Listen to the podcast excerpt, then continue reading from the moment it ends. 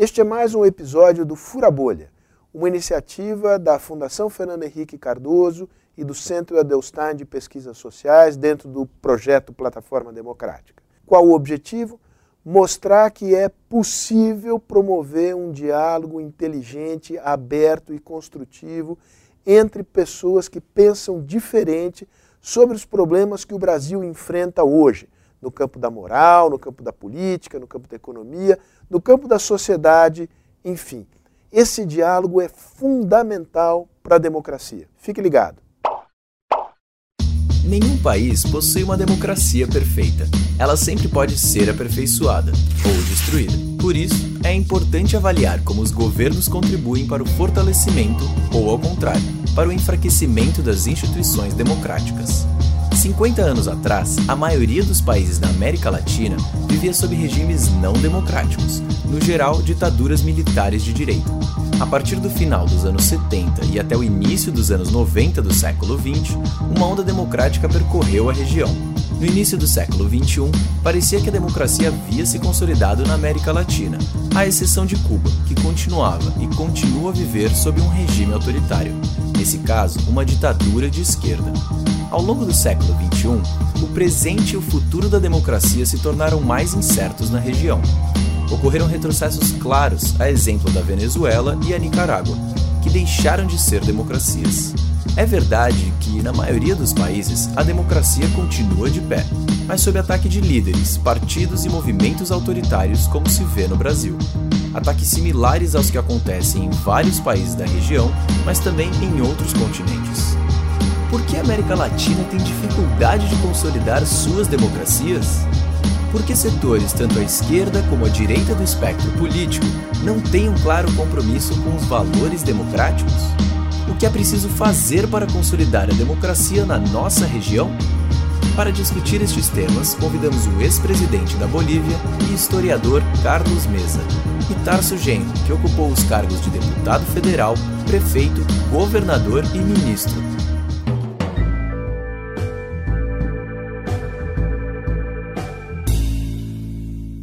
Presidente, hay una instabilidad estructural desde el punto de vista político en América Latina. Son factores endógenos y factores también que vienen de la externalidad. No hay una diferencia entre el interno y el, el externo en la economía y en la política global. ¿A qué usted atribuye esta instabilidad en la patria boliviana, que eh, está en la regla de todas las instabilidades que atraviesa América Latina. Yo diría primero que se trata de una inestabilidad global, coincido, en América Latina, una inestabilidad que tiene que ver con una crisis estructural del modelo democrático, pero que en el caso latinoamericano tiene una tradición y una historia anterior. Hay razones externas y razones internas.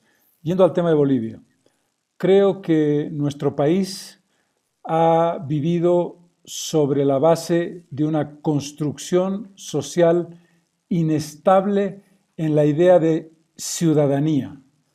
La conquista de la democracia no ha venido acompañada de una comprensión de lo que representa transformar un modelo autoritario, un modelo dirigido, un modelo de educación deficiente en un modelo de construcción, de tolerancia y de entender al otro.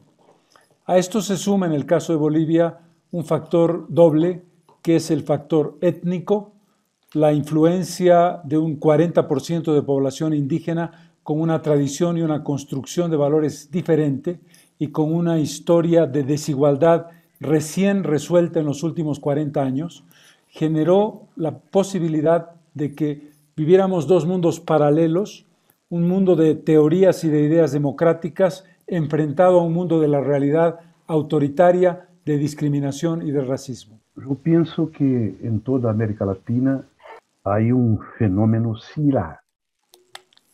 sea, la construcción de la democracia liberal fue conectada con una visión colonial imperial. Y eso un conjunto de progresos institucionales en nuestros países para formatar constituciones y proyectos democráticos análogos a la construcción europea.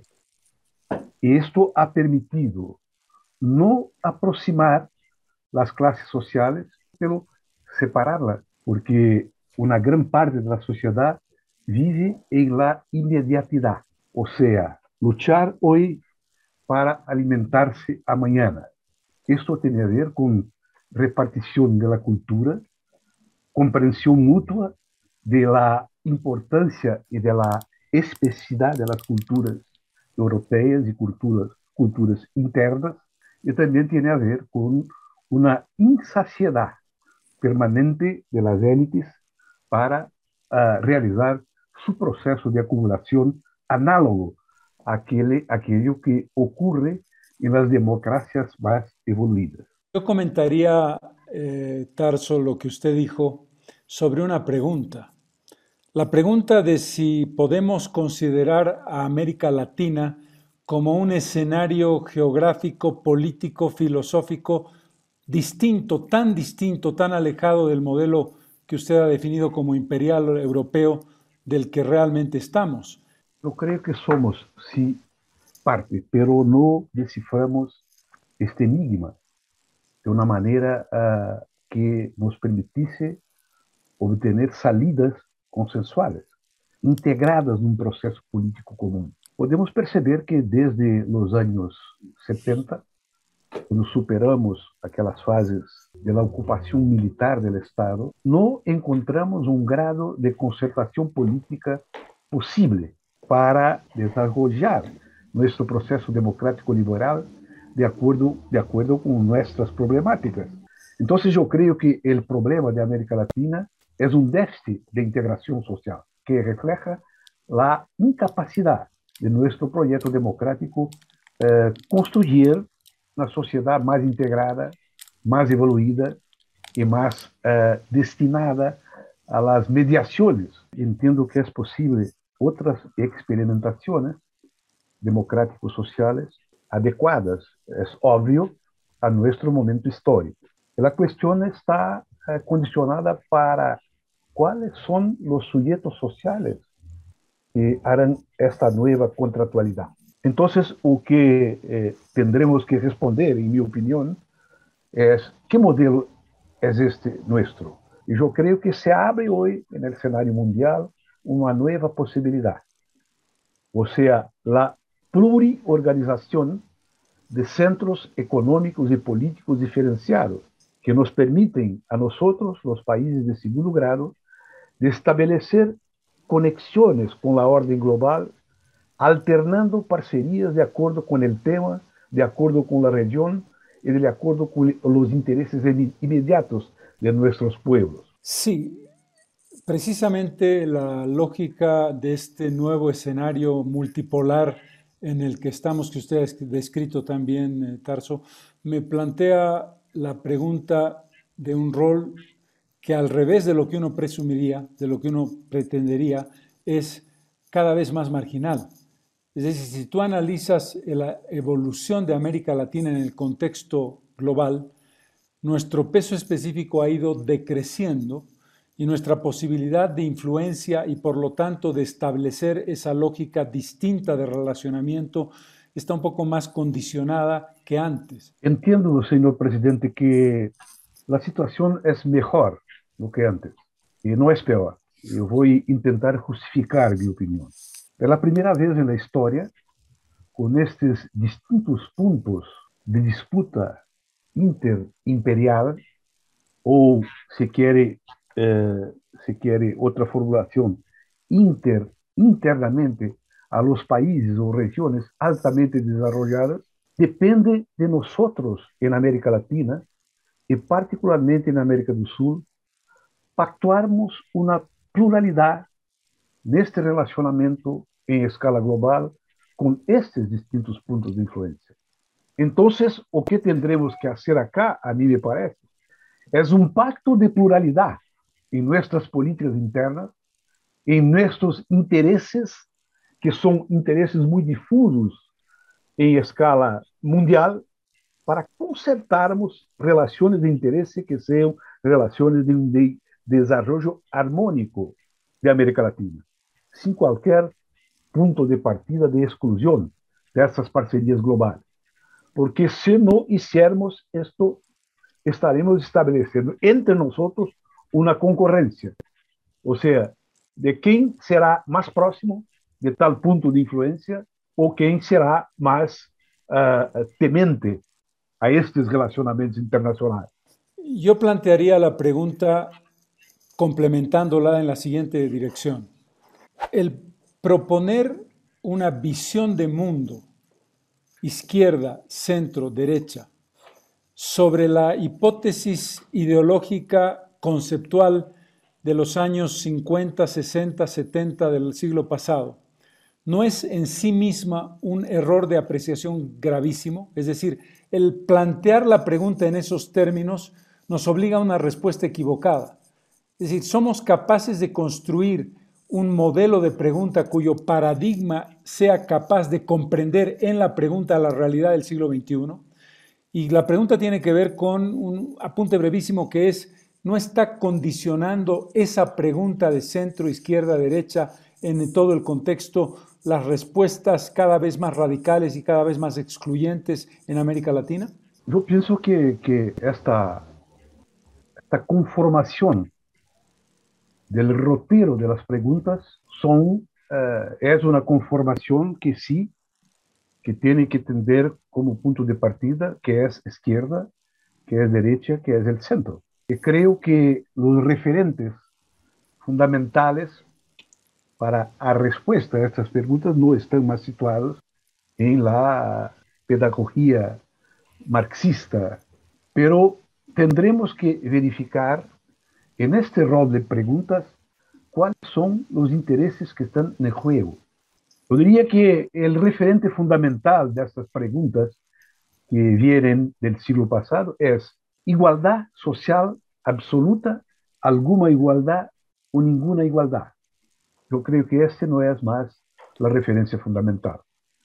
La referencia fundamental hoy se refiere más a las funciones públicas del Estado, a las libertades políticas y libertades culturales que están en el cerne del deseo democrático y no específicamente la cuestión de la igualdad, porque se tendría igualdad como punto de partida para la formatación de un proyecto de izquierda.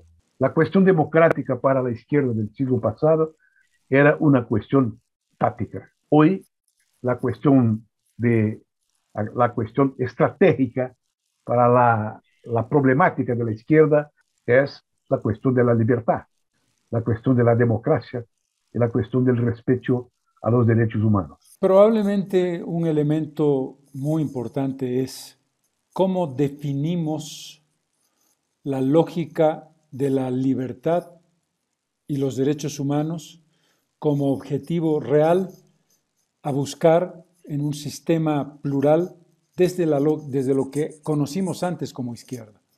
Primero hay un distingo fundamental, el distingo del concepto de las ideas centrales, de la igualdad, la libertad y los derechos, y la construcción del modelo económico que permitan conseguir ese objetivo. Segundo, cómo entendemos nuestra relación entre la sociedad latinoamericana y el mundo occidental a partir de, de los valores de democracia, derechos humanos e inclusión que el mundo occidental plantea como referencia. Cuando pasas de la abstracción conceptual a la realidad objetiva, te planteas preguntas concretas. Y el segundo aspecto, la palabra ideologización cómo establecemos la lógica de qué entiendes por una política excesivamente ideologizada en términos de la construcción democrática. Y un último punto, nuestras clases medias se han polarizado de una manera muy grande. La clase media brasileña hace 20 años tenía la misma lógica polarizada de hoy. La naciente clase media boliviana tiene la misma lógica polarizada de hoy.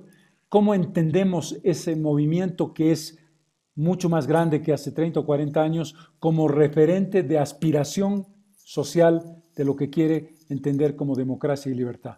es la cuestión más compleja que estamos debatiendo, es la cuestión de la ideologización, porque tendríamos que situar eh, en un primer momento que se entiende por ideología.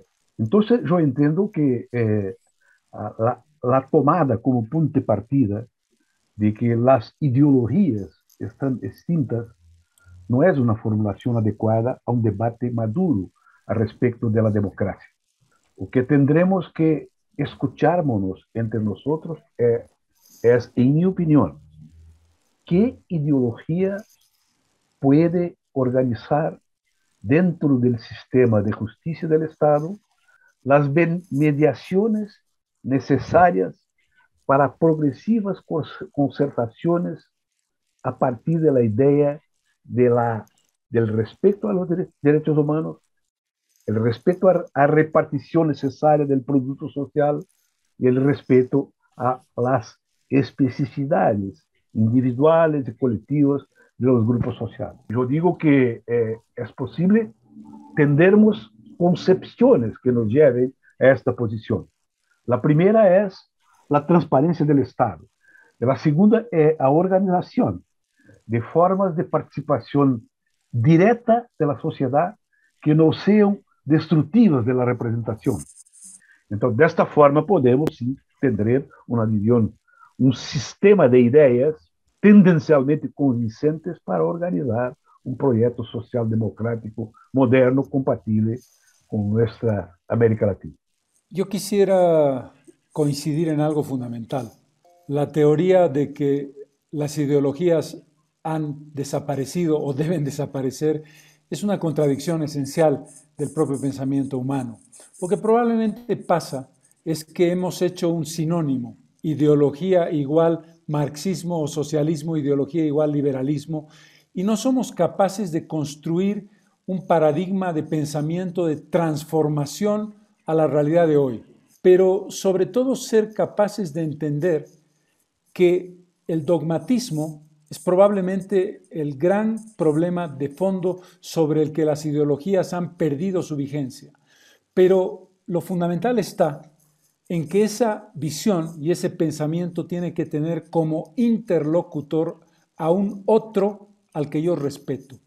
El problema está en que lo que llamamos ideologización es el corte a cuchillo en dos, en dos mitades radicalmente opuestas, radicalmente opuestas que representan o creen representar visiones de mundo imposibles de compaginar.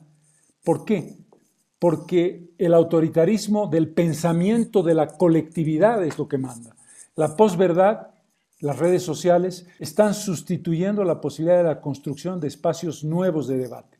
Ese espacio nuevo de debate es posible hoy en una América Latina o en la Francia, entre Macron y Mélenchon, o entre Trump y, y Biden, para poner los ejemplos, digamos, que tenemos más a mano, o entre Bolsonaro y Lula, o entre la extrema derecha boliviana, y la palabra ya me, suena mal porque la palabra derecha me parece insuficiente. Es decir, el concepto es en qué escenario vamos a plantear esa nueva construcción. Y esa nueva construcción está fuertemente contaminada por esta visión excluyente y de falta de respeto del otro. Yo creo que lo que ha ocurrido recientemente en, América, en Estados Unidos, con el intento de ocupación del Capitolio por fuerzas políticas paralelas orientadas por eh, presidente Trump, es muy significativo para pensarnos nosotros quién, quién son los excluidos y quién son los excluyentes. Hoy estamos perante la siguiente posibilidad. Si no gobernamos, con una frente política amplia que tenga como referencia fundamental la constitución legítima de 88, no habrá gobierno posible en Brasil. Es necesaria una concertación política estratégica para retirar nuestro país de esta crisis y devolver a todos los agentes políticos, incluidos en la Constitución de 88, el pacto democrático que se ha revelado en aquel momento. Yo vengo de una visión que originalmente fue el nacionalismo revolucionario de los años 50 del MNR de Bolivia y pasé después a una gran decepción de lo que representaba ese Estado todopoderoso, a una visión más socialdemócrata. ¿Por qué lo hago? Porque creo que este es un tiempo, y en América Latina peculiar y particularmente importante, en el que tenemos que ser capaces de romper complejos y de romper miedos, de romper miedos a las palabras y a las definiciones. La lógica histórica del camino de la izquierda marxista latinoamericana pasó por Cuba, pasó por Fidel Castro, pasó por la revolución antiimperialista. Hoy, reconociendo lo que eso significó, no puedo menos que decir, Cuba es una dictadura. Independientemente de lo que esto representa, incluso para mí, que fui un gran admirador de Ernesto Che Guevara, y no me inhibe de decir que Venezuela es una dictadura, y no me inhibe de decir que Nicaragua es una dictadura y que El Salvador va camino al autoritarismo dictatorial y que Brasil tiene un presidente autoritario y que el gobierno del movimiento al socialismo está en la autocracia al límite de lo que yo llamo un celofán democrático y un corazón autoritario.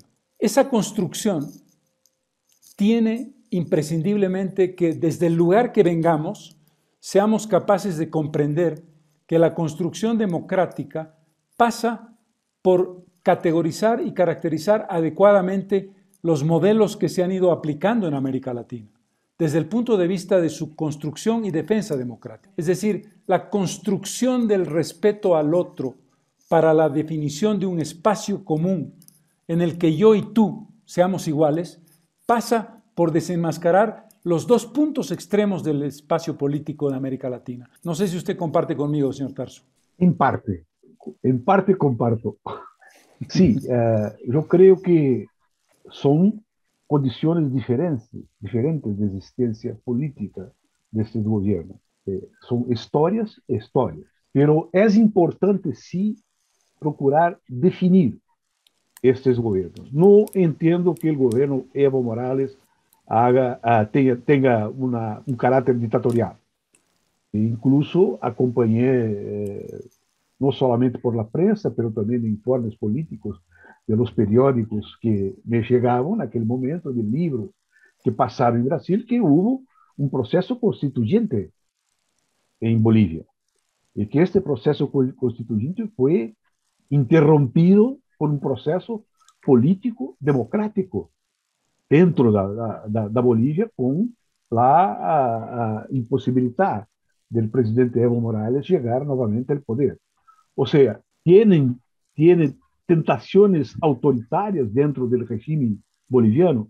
Não creio que seja mais autoritária do que o que hizo, por exemplo, o presidente Trump, tentando golpear a Constituição dos Estados Unidos.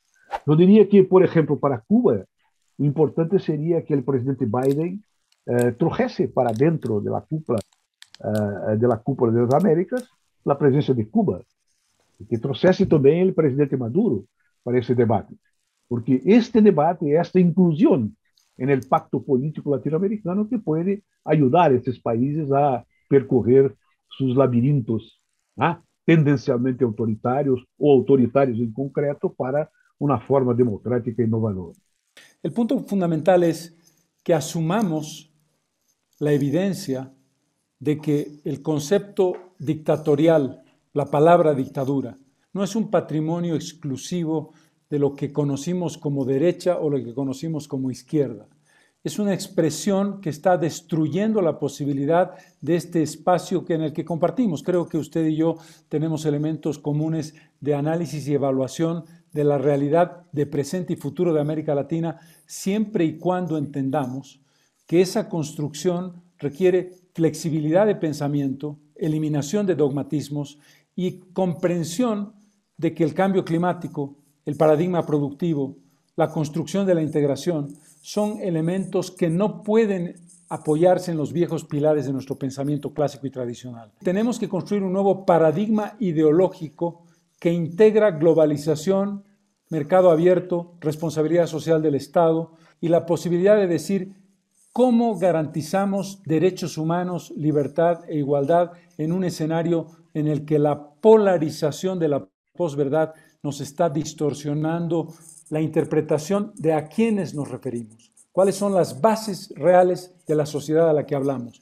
Sí, estoy de acuerdo, presidente, con esos presupuestos. Hay que tener entre nosotros una, un, un régimen convencional de esta dialéctica de aproximación. Usted comprender hoy que existe una izquierda y una centro izquierda que no tienden al autoritarismo y no tienden a la dictadura. Y hay que comprender también que tiene sí una derecha y una centro derecha democrática que está dispuesta a participar de una manera adecuada de los compromisos constitucionales que nos obligan a todos. Yo creo que este referente es un referente fundamental. Entiendo que mi país en el próximo periodo, si no tuviéramos un golpe de Estado, que es posible, tendremos una experiencia ejemplar. Porque si ustedes tienen las cuestiones concretas que vienen de la fuerza que tienen las culturas originarias en sus países, nosotros tenemos en Brasil hoy eh, multidões extraordinarias que tienen hambre. Tenemos hoy una forma de organización miliciana que viene del Estado que intenta organizar estructuras paralelas de poder de naturaleza fascista y que están armados y que eso es resultado de la derecha extrema. Entonces, uh, no hay una, no hay certamente una identidad total entre las cuestiones que tendremos que enfrentar desde el punto de vista democrático.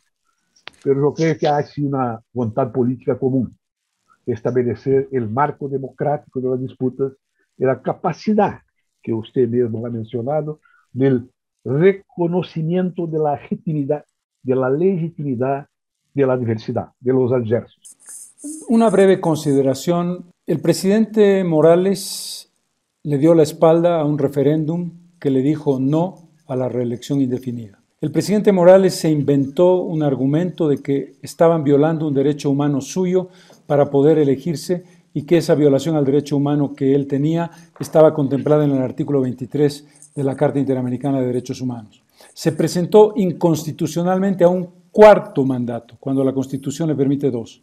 Provocó un fraude gigantesco que me robó la segunda vuelta electoral, robándome seis o siete puntos que yo había obtenido legítimamente. Pero hago la mención personal para establecer algo muy importante. El concepto de que mi legitimidad de origen me da la legitimidad de ejercicio indefinida con cheque en blanco no es aceptable. Y la distorsión de los valores democráticos. Usted mencionó el caso de Dilma, yo menciono mi caso y el caso del presidente Morales, y la cuestión sobre lo que acaban de, condenar a la expresidenta Áñez de un golpe de Estado inexistente cuando hubo una sucesión constitucional legítima, pero no ese es el debate. El debate es aquel que cree que por haber llegado al poder con su origen legítimo, incuestionable, indígena, tiene derecho a la permanencia en el poder. La lógica revolucionaria de decir, yo llego por el voto como si hubiera llegado por un cambio revolucionario y si yo cedo el poder, estoy cediendo la transformación y el cambio. Y eso creo que hay que analizarlo porque insisto en que en los dos extremos del espectro político o del espectro social hay una línea de autoritarismo que puede ser mal entendida. Yo entiendo como ha entendido que Evo Morales erró gravemente en intentar su cuarto mandato. Y he dicho, dicho esto acá en Brasil cuando fue encuestado al respecto de esta cuestión.